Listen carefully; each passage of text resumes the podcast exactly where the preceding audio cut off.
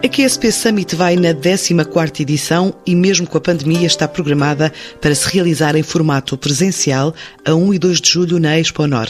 No leque da meia centena de convidados está Nuriel Rubini, o economista que previu o subprime, a última crise mundial, mais famoso por ter um discurso pessimista do que otimista, reconhece a significativa dificuldade económica de Portugal para prosperar no médio prazo, mas acredita que se continuar a desenvolver política económica económica de mercado e a fazer reformas, o futuro do país é brilhante. O consultor de Bill Clinton, Barack Obama, próximo do Partido Democrata e Joe Biden, aqueceu a sessão de antevisão do evento, começando por retratar aquela a que chamou a pior crise desde a Segunda Guerra Mundial, mas também aquela que pode ser a mais curta na história de toda a economia global. Como bem sabemos, houve uma recessão global devido à Covid e foi a pior recessão que a atividade económica teve desde a Segunda Guerra Mundial. E porquê? Porque foi necessário encerrar a atividade económica. Foi como um coma induzido politicamente para tentar conter a propagação do vírus e achatar a curva. Desta forma, houve um colapso da atividade económica na primeira metade do ano. Isto são as más notícias, mas a boa notícia é que também foi a recessão mais curta da economia global, porque assim que houve uma contenção da propagação do vírus, pelo menos durante algum tempo, a atividade económica foi retomada. Primeiro na China, depois nos Estados Unidos e a seguir na Europa, e para além da reabertura da atividade económica, o que permitiu alguma recuperação no início do ano, foram todas as medidas de flexibilização monetária, orçamental e de crédito. Aquilo que levou quase três anos a fazer entre 2007 e 2009, desta vez não demorou três anos. Aconteceu apenas em três meses. Por isso, houve um grande estímulo para a recuperação. Quando pensamos na forma da curva desta recessão, o ano passado era como uma curva em I. Consumo, emprego, importações, exportações, houve um colapso da atividade económica. No entanto, quando se retomou no terceiro trimestre a atividade económica, no ano passado, começou a ver-se uma recuperação muito rápida do crescimento. Mesmo assim, no arranque do quarto trimestre do ano passado, houve um abrandamento da atividade económica. Agora, por que é que isto aconteceu? Aconteceu porque abrimos as economias demasiado cedo e houve uma segunda onda. Primeiro nos Estados Unidos da América, depois uma segunda onda na Europa, no outono e no inverno, e agora temos a terceira onda nos Estados Unidos. No caso da Europa, voltou-se a fechar a atividade económica, com confinamentos massivos, mas até mesmo nos Estados Unidos, em que o apetite político para outro confinamento draconiano não existia, mas isto implicou que as famílias começassem a gastar menos e a poupar mais, e as empresas começaram a contratar menos, a gastar menos e a produzir menos. Por isso, houve um claro abrandamento da atividade económica, tanto nos Estados Unidos, assim como na Europa. Pois o quarto trimestre e o próximo trimestre também parece ser terrível tanto nos Estados Unidos como no resto do mundo.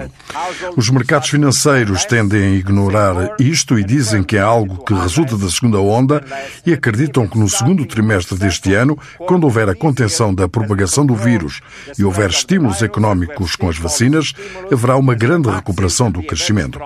É por isso que os mercados financeiros estão exuberantes e a maior parte das pessoas esperam uma recuperação em V, com um crescimento claro, a começar no segundo trimestre deste ano.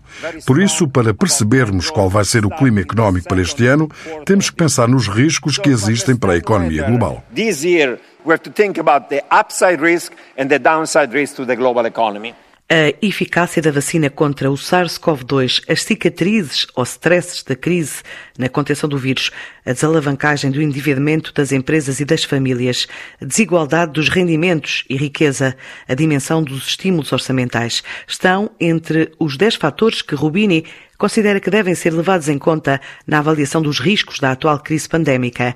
E, no caso particular de Portugal, alerta para o problema da dívida pública, numa altura em que o país está a passar pelo que chama de recessão severa. Today, Portugal, nos últimos dias, registra uma das taxas mais altas de casos per capita a nível global, porque reabriu rapidamente e cedo demais e agora lidera mais um confinamento draconiano e esse bloqueio draconiano levou a uma dupla depressão.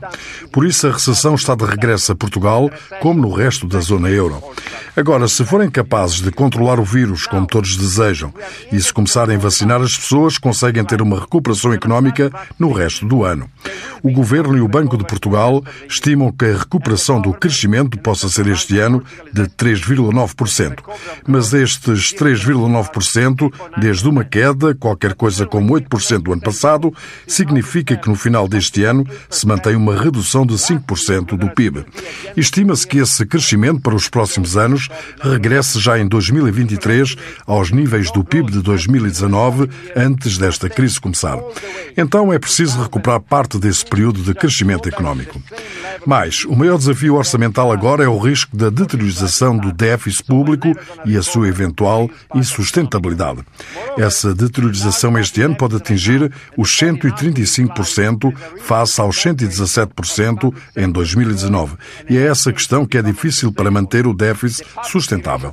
Se não for assim, não haverá apetite político, senão austeridade lançada ao vento e essa no passado já a viveram. Vê-se o que acontece quando essa deteriorização do déficit aumenta ao ponto de se tornar impotente, explosivo e insustentável. Isso é um problema.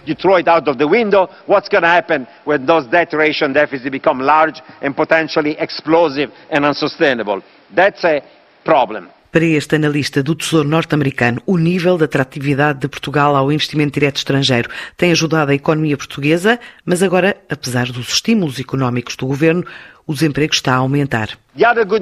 Outra boa notícia sobre Portugal é que durante este período, incluindo o ano passado, teve uma forte procura de investimento direto estrangeiro. Muito deles da Europa, mas também dos Estados Unidos, construíram fábricas, centros de negócio e escritórios em Portugal, porque têm mão de obra qualificada, custo de trabalho atrativo, boas infraestruturas e o país é fraternal com os investidores. Isso ajudou a manter a economia forte até 2019. Contudo, quando a crise do Covid se instalou em toda a Europa, foi particularmente difícil para Portugal. O ano passado sofreu uma recessão severa, o PIB contraiu 8% e o desemprego tem vindo a subir e é expectável que aumente até 9% no final deste ano. Isso provoca uma crise massiva de pobreza. Muitas pessoas perdem o emprego e estão a lutar e estão a sofrer. Tem sido muito dramático. Há pessoas em grande situação de pobreza e há medo que cerca de dois terços dos 360 mil empregos criados nos últimos dois anos possam desaparecer entre o ano passado e este ano. Tem sido um choque claro para as receitas e o rendimento do turismo. 15% do PIB português, de forma direta ou indireta, é realizado pelo setor, que é a principal fonte de atividades económicas e um especial empregador de trabalhadores qualificados. Portanto, isto tem sido trágico e os pobres têm vindo a aumentar. So this has been tragic and poverty has been surging. Portugal não pode abandonar a consolidação orçamental, avisa o economista. É preciso continuar a fazer reformas e, mesmo sob a nuvem negra da crise pandémica, acredita num futuro brilhante de um país que tem como âncora a Europa. Há boas notícias. Os Estados-membros aprovaram um grande programa de ajuda de atuação conjunta sob supervisão do BCE, mantendo taxas de juro de curto e longo prazo baixas e negativas, e até agora o BCE mantém esta política. A questão fulcral é até quando o Banco Central Europeu pode manter esta atuação, quando os Estados do Norte da Europa querem que seja abandonada. Também quero realçar um aspecto positivo de Portugal. Se olharem para os dados do investimento direto direto estrangeiro, ele era forte antes da crise, mas manter-se forte do ano passado e este ano. De facto, a mão de obra qualificada barata, boa produtividade, boas instituições, democracia e infraestruturas, significa que este ainda é um destino muito bom para o investimento nos serviços, na indústria, no turismo e nas outras várias atividades económicas. Por isso, há uma significativa dificuldade económica do país para prosperar do médio prazo. Mas se continuarem a desenvolver a política económica de mercado e que continuem a fazer reformas, eu diria que o futuro do país é brilhante. Por isso, muitas pessoas querem ir visitar este país e permanecer cá para fazer negócios, para investir, para criar empregos na indústria, nos serviços, no turismo. Isso é um sinal dos investidores por toda a Europa. Mas não só na Europa, também nos Estados Unidos acreditam em Portugal e no caminho deste país. Por isso, existe dor, existe sofrimento, existe desemprego, pobreza, existe muita tragédia mas eu sei que agora as coisas parecem negras, mas esperemos melhores dias, um tempo melhor e contagiante. O que eu posso dizer é que se o sistema político mantiver políticas modernas e se continuar a ter reformas de estabilidade de mercado, o futuro do país passará à luta contra a Covid com a vacina e brilhará. Voltará a ser um lugar para vir visitar, para trabalhar, para férias e para fazer negócio. Por isso, quando mostro preocupação com o curto prazo, espero que o país prospere e no médio prazo vai continuar a brilhar, porque é uma nação maravilhosa, com um povo maravilhoso, trabalhador, vão ter sucesso, porque são parte da zona euro. Palavras deixadas na sessão de apresentação da QSP Summit, que se afirma como uma das mais relevantes conferências de gestão e marketing da Europa, e este ano acolhe os líderes globais nestas áreas, enfrentando o desconhecido, Facing the Unknown. É o tema escolhido depois da auscultação feita a mais de 800 gestores de topo para o evento do ano passado e que acabou por ser adiado para o verão deste ano, como fez saber Rui Ribeiro, da organização. Sentíamos da parte dos gestores, empresas, um nível elevado de incerteza, quer no processo de globalização e comércio mundial, adicionado a uma temível eh, nova crise económica, financeira ou mesmo política, mas todos nós, longe de pensarmos que estaríamos a semanas do início da pandemia que agora assistimos. O estudo que a nossa consultora realizou junto de 827 gestores de topo e que não chegou a ser publicado, indicava que 58% dos gestores de topo inquiridos eh, apresentavam a comunicação como o desafio a ultrapassar nas próximas décadas. Com o início da pandemia e a três semanas do QSP Summit e com o adiamento do evento agora marcado para o verão deste ano, entendemos que tínhamos a obrigação de proporcionar um momento de reflexão ao nosso público. Um momento de esperança que pudesse proporcionar uma mais-valia aos quadros das empresas e um momento de agradecimento aos oradores, às marcas, aos participantes e às entidades, todos incansáveis e firmes no apoio a um evento que tem marcado a diferença e que é hoje um dos maiores e mais reputados da Europa.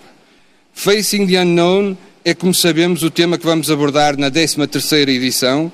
Todos estamos convencidos que seja possível realizar em julho, e em condições de segurança e que será um momento especial para todos nós. Vivemos um tempo de esperança e de união, esperança de que as pessoas e empresas em todo o mundo que estão a passar grandes dificuldades e que precisam de um sinal de esperança e que este warm-up vos motive a continuar. É também um tempo de união. Hoje, mais do que nunca, todos percebem que só sairemos desta crise se todos estivermos unidos, se conseguirmos ultrapassar as dificuldades juntos assumindo cada empresa, cada marca, cada pessoa a responsabilidade social a que estamos obrigados. Portugal tem sido premiado como o melhor destino mundial.